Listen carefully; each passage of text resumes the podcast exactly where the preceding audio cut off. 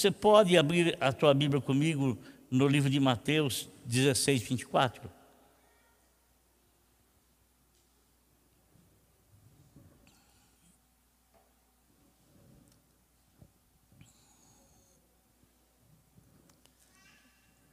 Está escrito assim: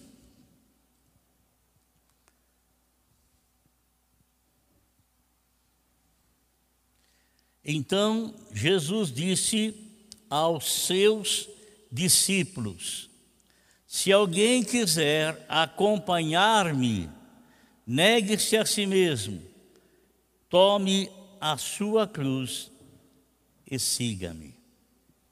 Vou ler novamente.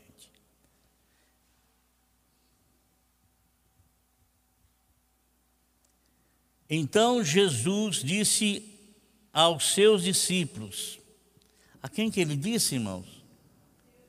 O que é um discípulo? Não é um aprendiz? Eles já não estavam aprendendo do Senhor?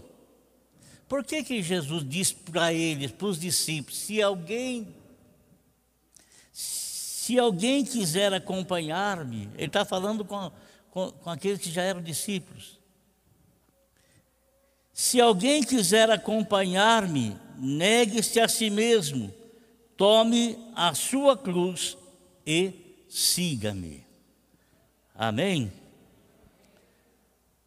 Em um sentido figurado, irmãos, cruz é usada para significar sofrimento, tribulação ou agonia. E muitas vezes a gente usa a palavra cruz para simbolizar alguma coisa. Por exemplo, não posso fazer nada a esse respeito, é a cruz que eu tenho que carregar. É quando a pessoa está numa situação e ela não tem como se livrar daquilo e obrigatoriamente ela tem que carregar aquilo. Mas é diferente, é diferente com a mensagem que nós lemos agora, porque nós não somos obrigados a carregar cruz nenhuma, não somos obrigados. Nosso Senhor Jesus Cristo, no, no livro de Mateus, no capítulo 11, versículo 28, ele, diz, ele faz um convite às pessoas que estavam lhe ouvindo. E esse convite, hoje, desde aquela, aquela época, se estendeu e se estende a todos os homens. O que, que ele fala ali? Ele diz assim: ó, venham a mim todos os que estão cansados e sobrecarregados, e eu lhes aliviarei, e eu lhes darei descanso. Ele, o Senhor, ele está falando para um grupo de pessoas que não são os seus discípulos, porque os seus discípulos já o estão acompanhando e, consequentemente, estando acompanhando, é porque eles foram alcançados por algum benefício por parte do Senhor Jesus Cristo. Mas ele está falando, de um modo geral, a todos os homens: vinde a mim, todos vocês que estão cansados, oprimidos, sobrecarregados. É um convite: vinde a mim. Vindo a mim, eu vou lhes oferecer e lhes darei algo, e isso lhes trará descanso. Tirará do teu coração o cansaço espiritual. Amados irmãos, existe o cansaço físico, cansaço que você é, é, alcança ou sente após você ter feito algum esforço, o esforçar o físico. Você sente cansado, mas uma noite tranquila de sono e pronto, você está novo novamente, está renovado. Mas, irmão, existe o cansaço espiritual, o cansaço psicológico, o cansaço mental, o cansaço espiritual, que esse cansaço não se recupera, não se recupera através de uma noite tranquila de sono. Porque geralmente quem tem um cansaço espiritual, dificilmente ele tem noites tranquilas de sono. Dificilmente ele tem noites reparadoras, dificilmente é um cansaço que está dentro da alma dele, é um cansaço que, através, é, é, que vem à vida da pessoa, por situações que a pessoa vive, por situações que a pessoa se depara, por situações que ela está vivendo e que ela não consegue de maneira alguma sobrepor aquilo, vencer aquilo. Não consegue. E às vezes, meus irmãos, às vezes a pessoa ela se torna uma pessoa tremendamente irritada, ela se torna uma pessoa raivosa, ela se torna uma pessoa queixosa, ela se torna uma, uma pessoa irada, ela se torna uma pessoa assim estressada terrivelmente, terrivelmente. E é algo que não se soluciona numa noite tranquila de sono. É um cansaço que somente um único médico, um único médico, médico pode alcançar a profundeza da alma da pessoa e lá dentro da alma da pessoa então tirar aquele cansaço e colocar o seu alívio, colocar a sua paz, colocar a sua segurança. Quando o Senhor fala: "Vinde a mim todos vós estáis cansados, oprimidos, sobrecarregados, e eu vos aliviarei. Então é um convite que ele está fazendo para as pessoas. Mas no versículo texto que nós lemos, não é um convite que ele está fazendo para a pessoa. Tem um C aqui, ó. Então disse Jesus seu discípulo: se alguém, se alguém, isso é, se a pessoa quiser tomar a decisão, se a pessoa desejar, se a pessoa querer, se a pessoa se prontificar, ele não está convidando.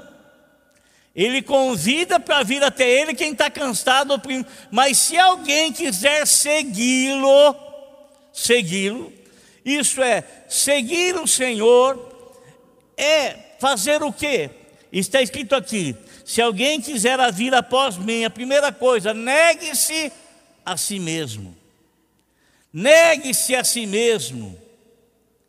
E a segunda coisa, tome a sua cruz. O que é negar-se a si mesmo? irmão, quem é que não tem desejo na vida? Quem é que não tem vontade na vida? Mas quando a pessoa ela passa a se tornar um seguidor de Cristo, não apenas como discípulo, mas alguém que quer ser um transmissor, alguém que quer, que quer ser um propagador, alguém que quer ser um pregador, é diferente do discípulo, porque aqui ele está falando com os discípulos. Então disse Jesus aos seus discípulos: Se alguém quiser vir após mim, o que foi que o Senhor Jesus Cristo falou para Pedro e para João e para André, irmão de Pedro, e para Tiago, irmão de João? Eles eram discípulos escolhidos pelo Senhor e o Senhor disse a eles assim: Ó, vinde após mim, e eu vos farei pescadores de homens. Me sigam, que eu vou fazer de vocês aquilo que eu sou. Nosso Senhor não era um pescador de almas, não era um pescador de homens, ele não pescava as almas para o reino de Deus, e não foi com essa intenção que ele chamou aqueles doze homens que, primeiramente, foram seus discípulos, mas que, escolhidos pelo Senhor, eles se tornariam, consequentemente, pregadores do Evangelho, como se tornaram. E esses doze homens, tirando Judas fora e colocando Matias no, no meio dos doze, esses doze homens se tornaram que? Pregadores do Evangelho. E esses doze homens, esses doze homens carregaram, negaram-se a si mesmo, porque aquilo que eles faziam não era algo da pessoa deles, era uma incumbência recebida dos céus. E eles carregaram a sua cruz. O que é carregar a sua cruz? É renunciar à sua vontade para fazer a vontade de outro.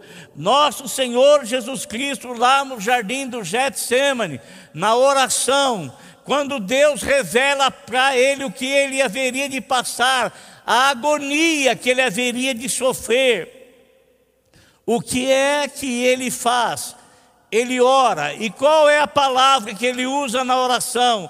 Ele diz assim: Senhor, se for possível, passa de mim esse cálice, Mas, porém, contudo, não seja feito aquilo que eu quero, isto é, a minha vontade não é passar por isso, mas a minha vontade eu a coloquei em submissão à tua vontade. Não seja feito o que eu quero, mas sim aquilo que tu queres. E sabe, irmãos, nosso Senhor Jesus Cristo, eu, por favor, eu quero que você entenda uma coisa. Eu não quero pregar para você facilidades no Evangelho, porque isso não seria, seria, não seria verdadeiro. Porque carregar cruz, irmão, você acha que cruz é leve? Não é leve. Deixe, renunciar à sua própria vontade, você acha que é fácil? Não, não é fácil. Não é fácil. Então, o Senhor Jesus Cristo, ele faz um alerta a nós. E qual é esse alerta que ele faz? A alerta que ele faz, meus irmãos, está escrito, a primeira delas, em João capítulo 16, versículo de número 33. O que é que o Senhor fala para mim? O que é que o Senhor fala para você? O Senhor fala que Ele vai te dar alívio, que Ele vai te dar paz, que Ele vai te dar segurança, que Ele vai te dar a salvação, e realmente Ele faz. Mas Ele também, Ele não anula as coisas que nós iremos passar, então Ele nos alerta, nos precavendo, nos prevenindo da situação que nós poderemos enfrentar. E no capítulo 16, versículo 33 de João, ele diz assim: Eu lhes disse essas coisas para que em mim tenhais paz. Neste mundo, neste mundo, vocês terão aflições. Quem é que não tem aflições? As pessoas do mundo. Poxa, se tem aflições, as pessoas do mundo têm muitas e muitas aflições, e eles não têm como nós, não temos as nossas aflições, mas nós sabemos a quem recorrer. Nós temos a fonte certa, nós sabemos aquele que disse assim: Ó, eu dou para vocês uma água que jorra para a vida eterna. Ah, nós sabemos que ele falou assim: Eu sou a, o pão da vida. Esse é a nossa, é a nossa fonte. É a nossa fonte, mas eles não sabem. Mas o Senhor está dizendo aqui para nós: ó, no mundo vocês vão ter aflições. Você não tem aflições lá junto à sua família? Você não tem dificuldade lá? Você não tem aflição quando algum parente seu, quando você mesmo está enfermo? Você não tem aflições quando porventura você no trabalho está passando uma, uma situação difícil? Você não tem aflições quando você está desempregado? Você não tem aflições porventura quando você é um servo de Deus, quando você é, é, é, alguém que traz em você a marca de Cristo e que pessoas, eles zombam de você porque você traz essas marcas sobre a sua vida? Você não tem aflições? Tem sim, todos nós temos. E o Senhor está falando aqui especificamente para mim, especificamente para cada um de nós. E por que, que Ele está falando isso? Para que a gente não se desanime na caminhada. Para que a gente, muito embora, a aflição aborrece sim. A aflição deixa chateado sim. Deixa sim. A aflição abate sim. A aflição tira o ânimo sim. Tira o ânimo. Tanto que o Senhor fala assim: no mundo tereis aflições mas tenham bom ânimo. Se ele fala que é para ter bom ânimo, é porque as situações, ela tira de nós a força, a energia, suga a nossa energia. Quantas vezes você já não se deparou com situações que você achou que não dava para seguir adiante, que não dava para ir em frente? Quantas vezes eu me deparei e me deparo ainda com situações assim? Quantas vezes? Mas o Senhor fala para você e fala para mim que não é para você desistir, não é para você ficar chateado. Ele está alertando você que você vai passar por isso. Para que você, quando passar, você não venha se entregar ao desânimo, ao aborrecimento, para que você não venha se entregar aí à, à, à desesperança. Não, não, não, não. Então ele fala: no mundo vocês vão ter aflição, mas tenham bom ânimo. Tenham bom ânimo, eu venci o mundo. Eu venci o mundo, ele diz para mim, diz para você: tenha bom ano. No mundo vocês vão ter todas essas aflições que vocês passam, terão tudo, mas tenham bom ânimo, porque eu venci o mundo. Isso está querendo dizer que nós devemos permanecer olhando para Ele em meio às aflições da vida. Ele está querendo dizer que não é para a gente desviar os olhos dele, não tirar os olhos da pessoa dele, não é para desviar, é para ficar focalizado na pessoa dele. Focalizado, permanentemente, firmado, olhando para ele, observando. Só olhando para ele. Amém? Então ele fala isso, nos alertando, meus irmãos. E ele, Jesus, nos animou, dando exemplo.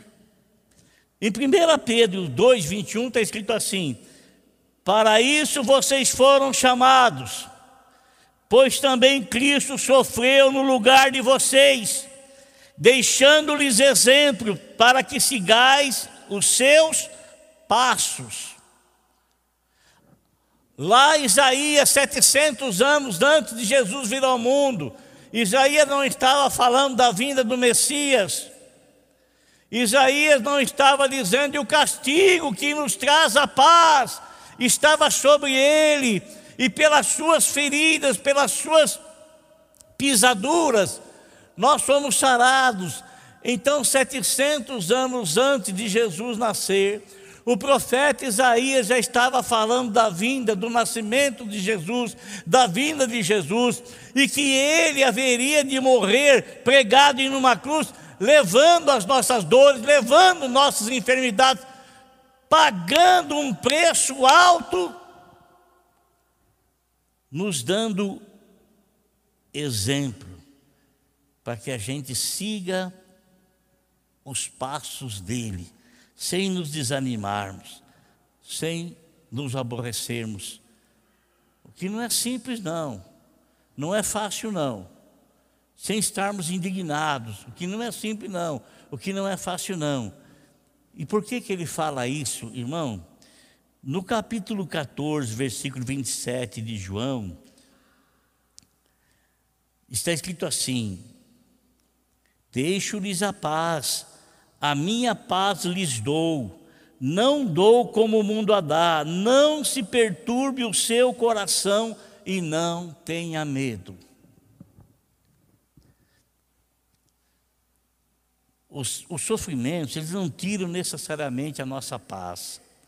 Quando o Senhor fala assim, ele, ele, ele deixe-vos a minha paz, a minha paz vos dou, o apóstolo Paulo fala que a paz de Deus, ela excede ao nosso entendimento, excede a nossa compreensão, porque em meio à tribulação, em meio às dificuldades da vida, nós não precisamos perder a nossa paz é tão somente ficar no chamado do Senhor, é tão somente permanecer na escolha que Ele fez de cada um de nós, é tão somente permanecer na presença dEle e, consequentemente, nós não iremos permitir, uma vez ligados a Ele, que nada, nada, nada, sofrimento, dor, doença, roube, tire, arranque de nós a paz que Ele nos otorgou, a paz que Ele nos deu.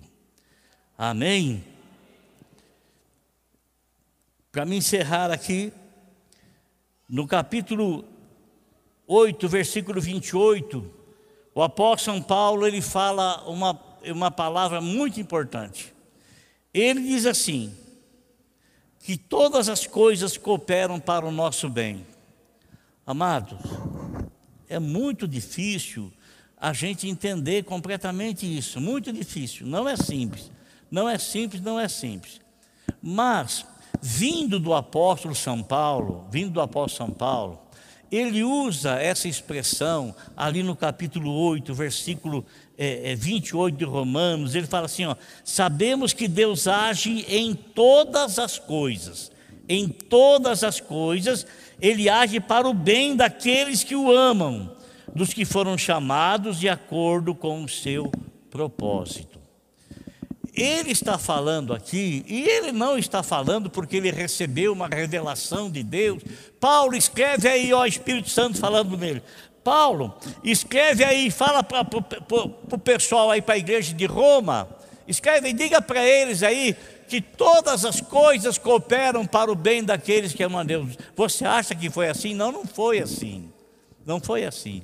O apóstolo São Paulo, ele aprendeu isso devido à situação ministerial que ele passou desde a sua conversão em Atos, no capítulo de número 9. Ele começou a perceber que as coisas que sucediam com ele, com seus amigos, as coisas que aconteciam com a igreja, elas nunca, nunca, nunca, nunca, nunca, nunca estiveram fora do controle de Deus. As coisas que acontecem com você, por piores que pareçam, por, por mais difícil que pareça, ainda que essas coisas gritem no teu ouvido assim: Deus está longe, Deus está distante, Deus não está nem, Deus não está nessa situação. Ele fala que todas as coisas elas cooperam para o bem daqueles que amam a Deus, daqueles que são chamados segundo o seu propósito, segundo a sua vontade, segundo o seu querer. O apóstolo São Paulo, irmãos, ele aprendeu isso na vivência, na experiência. E ele pôde então passar isso para a igreja em Roma. Agora veja bem o que é que o apóstolo São Paulo fala em 1 Coríntios, capítulo 2 Coríntios, capítulo 1, versículo 4 ao 6. Ele diz assim: que nos consolem todas as nossas tribulações, para que, com a consolação que recebemos de Deus, possamos consolar os que estão passando por tribulações. Se somos atribulados, é para a consolação de vocês. Ele escreveu